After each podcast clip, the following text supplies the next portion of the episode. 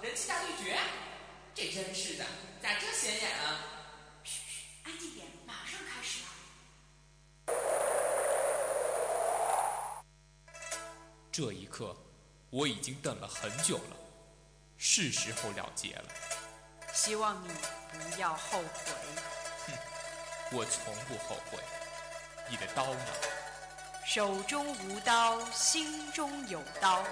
呵呵，真正的高手是手中无刀，心中也无刀。多说无益，出招吧！大家好，欢迎大家准时收听我们的《博客江湖》。哎，咋回事？咋回事？这人都去哪儿了？咋不比了这？还比嘛呀？博客江湖都开始了，赶紧的吧！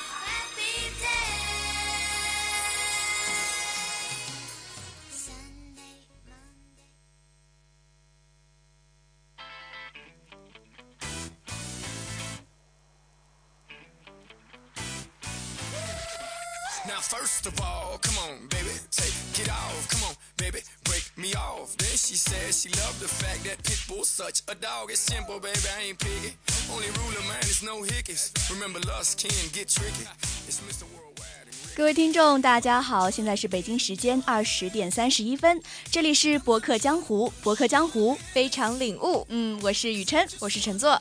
呃，那阔别了一个寒寒假，可以说是雨辰还是在博客江湖中跟大家见面了。那最近的这个天气真是有点让人小难受啊，有没有觉得？感觉昨天上午到处都是浴室，嗯，没错，因为最近的这个湿度可以说是达到了百分之九十六。哎，那陈总，你知不知道这样的一个天气叫什么天呢？梅雨梅雨天吗？嗯你可能你可能没有听说过，就是其实它有一个比较专门的一个称呼吧，它叫回南天。然后这一天网上就有传一个段子吧，就、嗯就说是这个冬天和夏天啊相爱了，然后呢就杀了春天和秋天，然后冬天和夏天在一起之后呢就生下了这个回南天。其实从这个段子中我们也可以看出来，就是。呃，这几天这个天气可以说是跟夏天一样闷热，但是同时呢，又是有点像冬天一样潮湿的，所以说，嗯，大家还是要注意一下身体啊。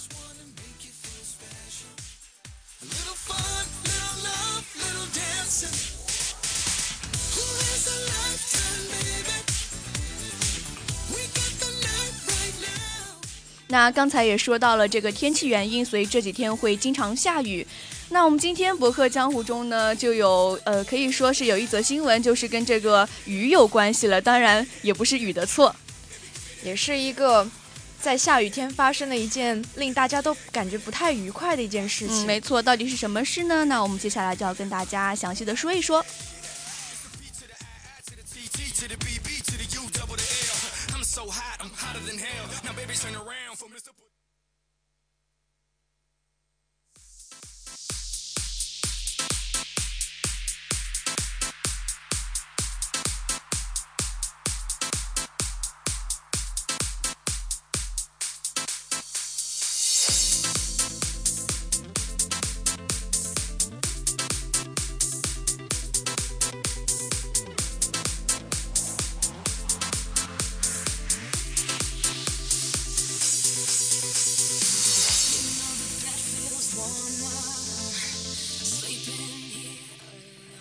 那之前也说了呀，就是就是第一条新闻呢，就是关于这个雨。那在三月十四号呢，有网友称，广西玉林荣县的一所中学呢，为了迎接来视察的这个领导，就让数百的学生冒雨在操场上做操表演，而到了现场的领导呢，却是打着伞的。啊，看到这条新闻，我们第一反应肯定是：难道领导需要打伞，我们的学生就不需要打伞了吗？嗯，没错。那可能很多网友都跟我们陈坐一样，其实我也一样，就是看到这个这个呃第一条新闻的时候，可能就会觉得肯定又是这些领导啊，有就是有点怎么说呢？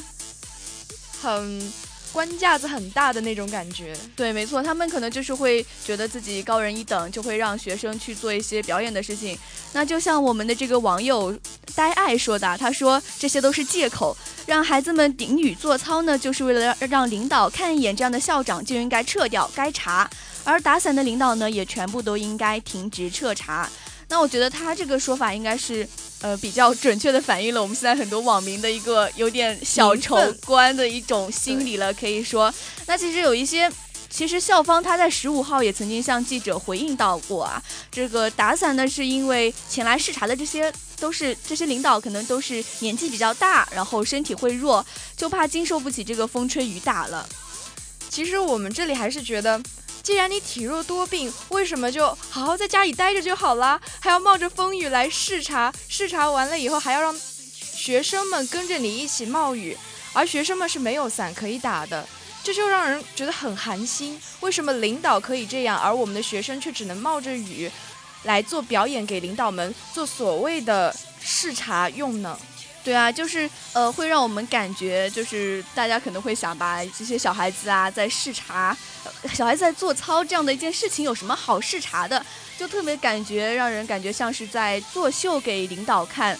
那其实这里有一个可以说是小前提吧，就是这个学校这个市这个大课间的这个做操啊，曾经获得过他们这个市级的特等奖，所以呢，他们学校就特别的安排了这个可以说是一个视察的项目啊，让领导来就是来观看来视察吧，可以说。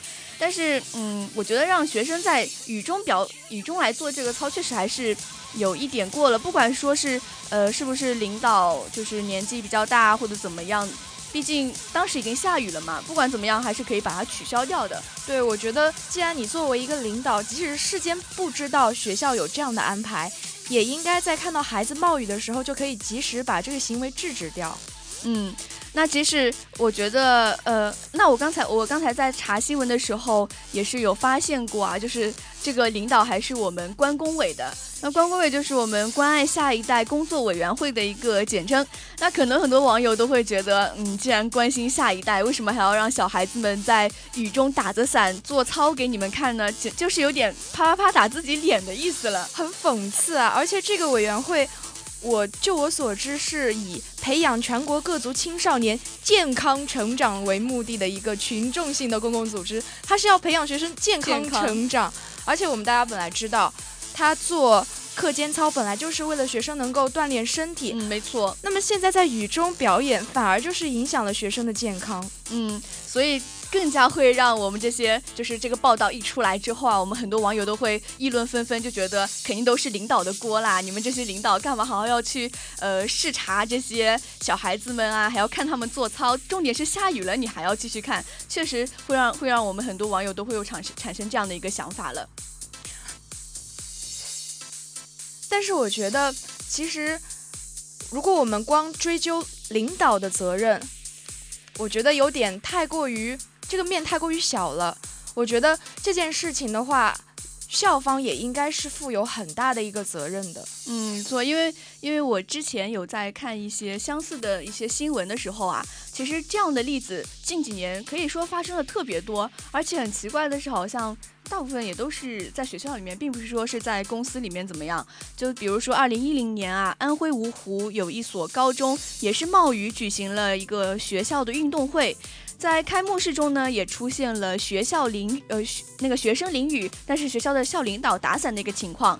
二零一二年，在温州的一个小学，它还是小学啊，一些小学生就冒雨表演，领导打伞观看的这样一个照片，在网络上也是传得非常的沸沸扬扬。所以说，我们好像对于这种，就是学校对于领导来视察这个项目，好像不能说自古以来吧，反正像我从我开始读书开始，好像一直都蛮重视的，就会搞出各种呃天花乱坠的项目出来。但是，一直以来都是有这个情况。就我们自己来说，我可以说很多同学，包括我自己在内，在学校里面都会碰到过这样的情况。比如说，哎，这段时间学校里要有什么来评奖了，会有一批领导来视察。然后那一段时间，学校里就可能他平时并不是这样做的，他会要求我们把平时订阅的那些呃订的那些呃辅导书全部收回家去，只在桌上留下一本，告诉大家我们是减负的哟。嗯，没错。那其实我印象特别深。特别深的是，呃，高中跟初中的时候，就一旦有领导来视察，我们就要把那个教室的地啊拖个四五遍，对对对，而且要用洗衣粉把地洗过。那平时其实我们也是扫地拖地嘛，但是从来都不会弄得这么干净。虽然说领导来视察，就是呃弄得干净肯定是情有可原嘛，因为要体现我们学校的一个比较良好的形象。但是我觉得让大家真的浪费，真的是要浪费一个下午的时间，就是把地洗得跟刚。铺起来一样，我觉得这样确实是有点过了，过于形式主义。对，真的是有点形式主义。还有一些学校就是可能，嗯，确实我们刚才陈座说的，说是为了突出自己减负的一个一个形象吧，可以说就是会把课表换掉。不知道你们那边有没有？就是就是加很多的副课，比如说体育课、音乐课或者美术课什么的。其实这些都是原来都是主课，他会换一个课表上去。虽然我 那学校这么做的肯定是有自己的原因，他们肯定是。嗯，也想让学校评上一些好的项奖项吧。在各个学校的一种竞争的形式之下，有些是脱颖而出，没有办法，必须要这么做。我不这么做，其他学校再这么做，那我不是就评不上这个奖了吗？嗯，那可能这次就是这些小孩子冒雨做操呢，这个这个事情可能也是跟我们之前讲的这些事情是差不多的，可能正好是学校评个什么奖的时候。正好这个这个领导就过来了，那这个学校也有说到说他其实领导并不是专门过来看这个表演的，只是顺便过来一下。嗯，其实我觉得呃，舆论好像也是偏向于就是学校这一边吧。我觉得就是像我们看到这样一则新闻，很多时候大家第一反应就是啊，这是领导的错，这是学校的错，嗯，就是好像。只要是有这些问题出来，一定是领导层面出问题了，就有一种社会上有一种广泛的仇富啊、仇官这样的心理。嗯，也是，就是我们感觉像是一个嗯社会趋势了吧。呃，这个原因我我们现在也不能追究，但是我我刚才有看到有一条，就是说有一个。有这个新闻里面说，就是有一个学生啊，向一个记者透露到说，学校一周前就已经通知，就是玉林市又会会有很多的领导来视察，然后说那天下午领导来了，学校说就算下狗屎也要做操，更别说下雨了。那我觉得这种说法真的是感觉看着有点很过分啊，你真的是特别过分，就会特别让我们觉得这个学校真的是有点好大喜功，而且很喜欢拍马屁。说话的领导呃不对，应该是学校校领导。校领导跟学生说说话的方式也过于粗暴了，嗯，非常的简单粗暴，就说下狗屎你们也要做，就是会让学生觉得自己非常的心寒，自己只是一种表演的工具吧，可以说。就完全就丧失了，可以说是一个学生的一个角色。那刚才我们提到这个舆论的话，包括这里有一个网友叫毛毛雨，他也提到了说他是过路的，但是看看舆论是非常偏一边倒，他不知道真相是怎么样的。嗯，那他的观点就是说，我们也不能只看一面之词，说不定这个事情当中是另有隐情呢。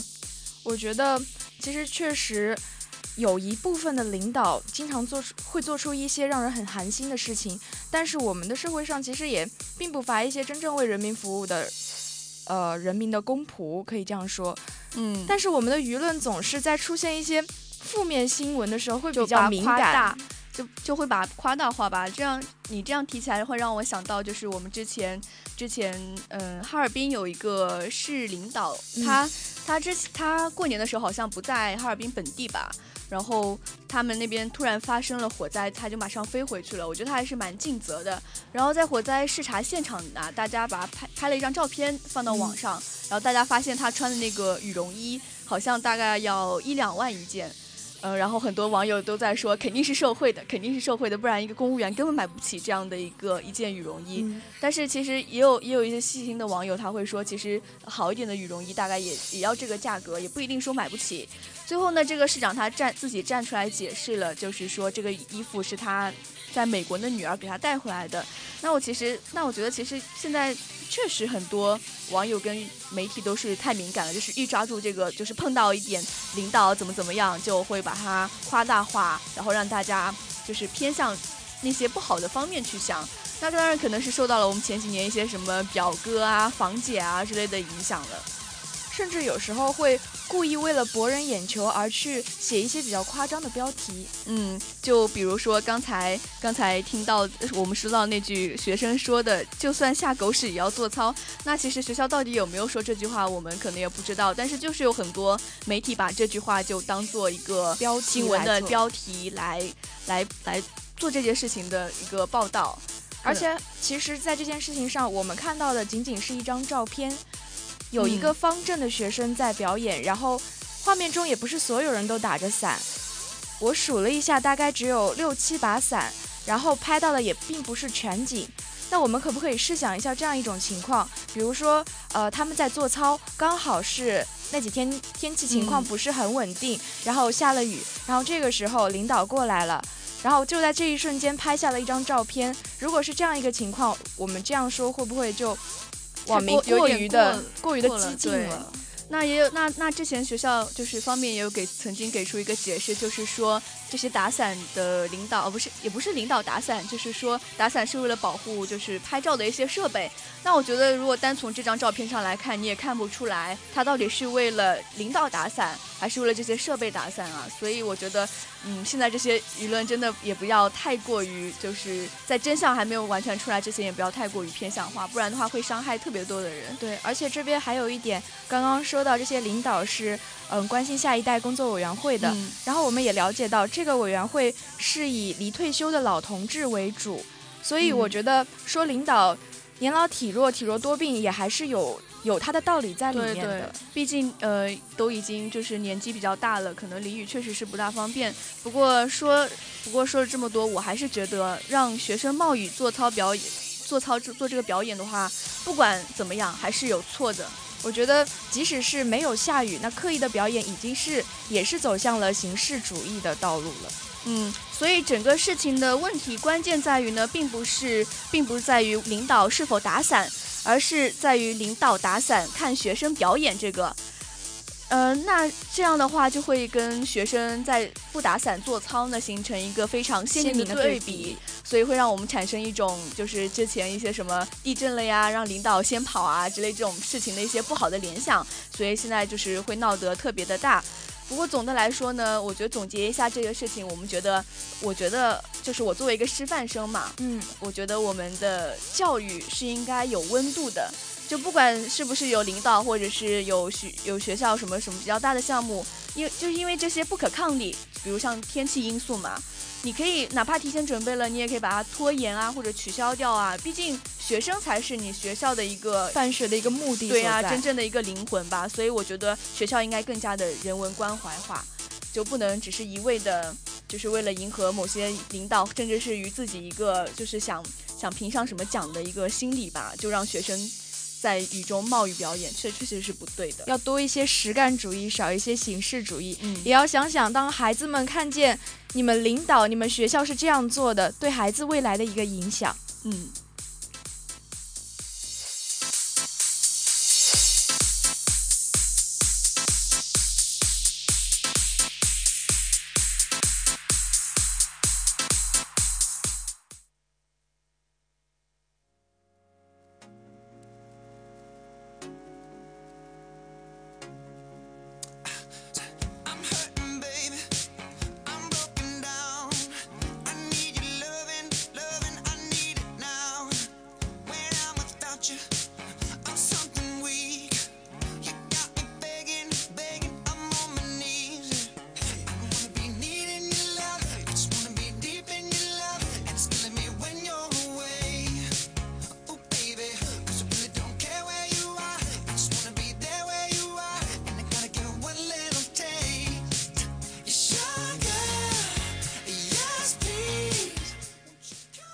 那我们的第二则消息是要聊到一个现实生活中的变形金刚。相信变形金刚的电影，我们很多同学也都看过。在它上映之后，不是在全球都掀起了一股变形金刚热吗？嗯，没错，就很多很多就是周边都产生了。对对对，嗯，那么我们在湖南省的衡阳有一个有美术基础的农民，可以说他只是一个农民，然后在没有得到任何外界支持的情况下。呃，通过利用废旧汽车零件和网上找的一些图片拼接起了一个个体型巨大的变形金刚。嗯，那我觉得他们一一方面呢，也是为了我们的环境做了比较大的一个贡献，因为呃，我们这些可以说是一些呃电，就说金金属的一个废弃品啊，其实怎么来解决？其实我们国家总的来说还一直都还蛮头痛的。那他们一方面这样子利用了自己的一个创意，然后呃可以说是生活中的一个艺术家吧，就不但把这些变成了有用的东西，还保护了环境。而且他们这样的一个做法，也为自己带来了超过百万元的年收入。嗯，真的是非常的厉害。现在很多工作要超过百万元，真的是想都不敢想啊。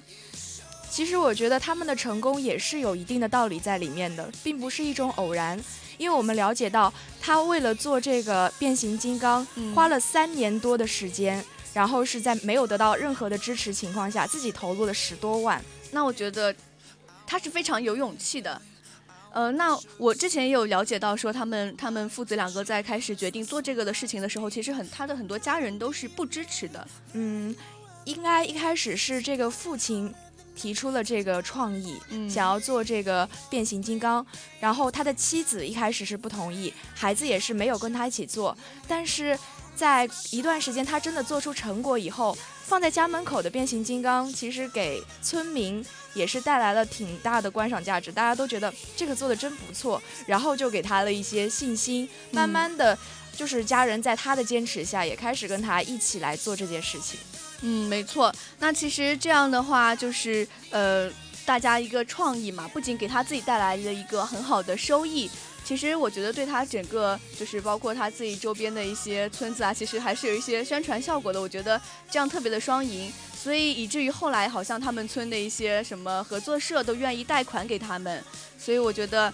特别好的一件事情啊，就像我们这个网友吴新郎说的，他说又在告诉大家一个创新创业的故事，给人激励。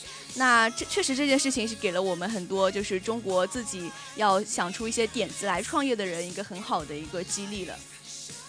对，像他在自己办的一个网页上也是有这么一句话，他说要用铁艺来装点生活。我觉得这是一种对于生活的一种热爱。对。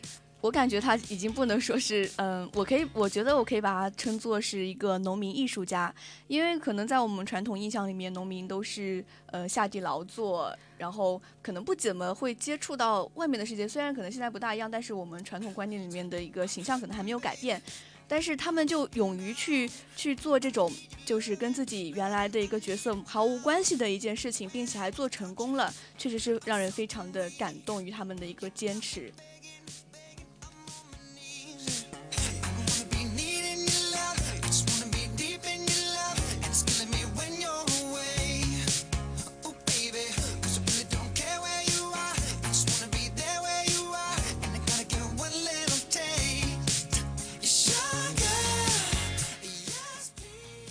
那么说到这些创新创业的故事，其实，在我们身边也是有很多这样的大学生存在的。嗯，毕竟可以说是高手在民间，而且我们我们这些年轻人的脑袋好像特别的好用，他们就会发明出各种比较就是别出心裁的一些东西。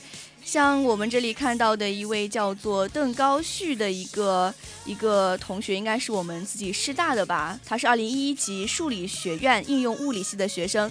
他就有一个点子，就是说用汽车尾气给手机充电。那这是一个很妙的 想法。我我作为一个文科生，我是有点理解不了他到底是怎么转换的。但是我觉得这个特别棒。因为它毕竟就是像我们之前刚刚刚就是寒假时候看到的柴静拍的一个纪录片叫《穹顶之下》嘛，就毕竟汽车尾气给我们这个雾霾确实是增添了很多的，就是不便的一个地方吧，可以说是。但是如果这样一个变废为宝的行为呢，就是既给我们生活带来的方便，又能保护环境，我觉得非常非常的好。也可以说是他一个创意给他的生活带来的一个变化，而且重点是这样的项目还可以赚钱。没错。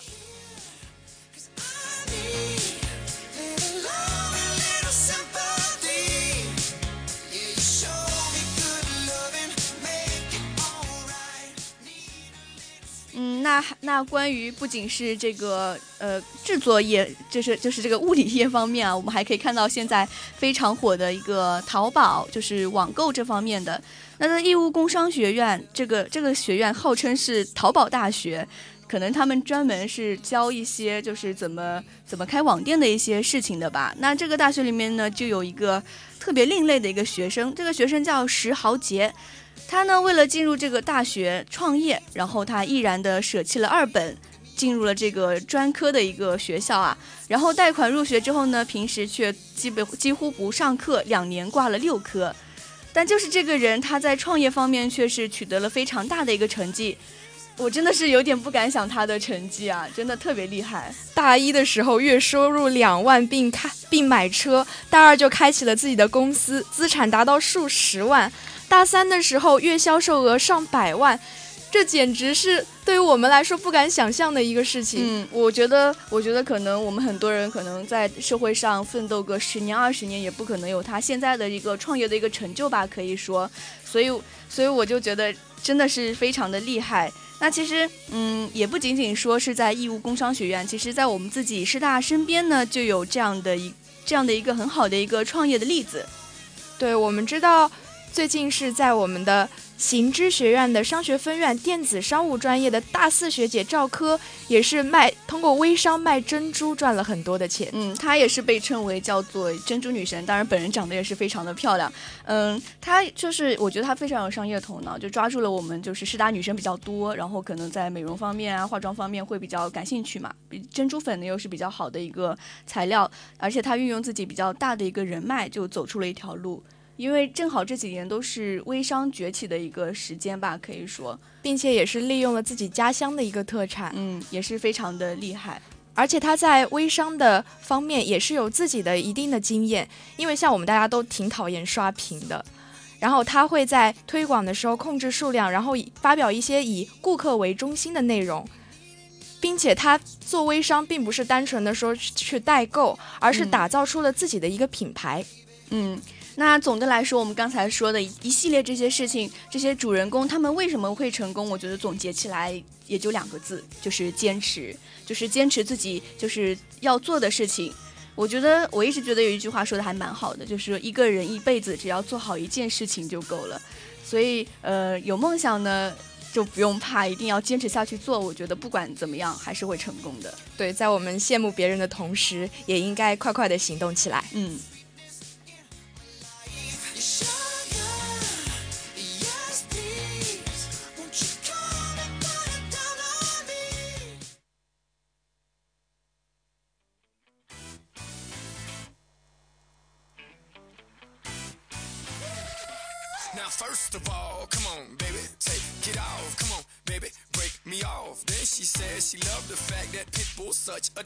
那时间过得也是非常的快，我们这个三十分钟的节目马上就要跟大家说再见了。那最后呢，还是让我们来总结一下我们这期的节目的一些主要的内容。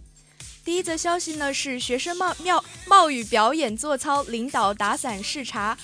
第二条消息是现实生活中的变形金刚。嗯，希望我们今天的节目做的能够让大家有一些就是关于自己的思考。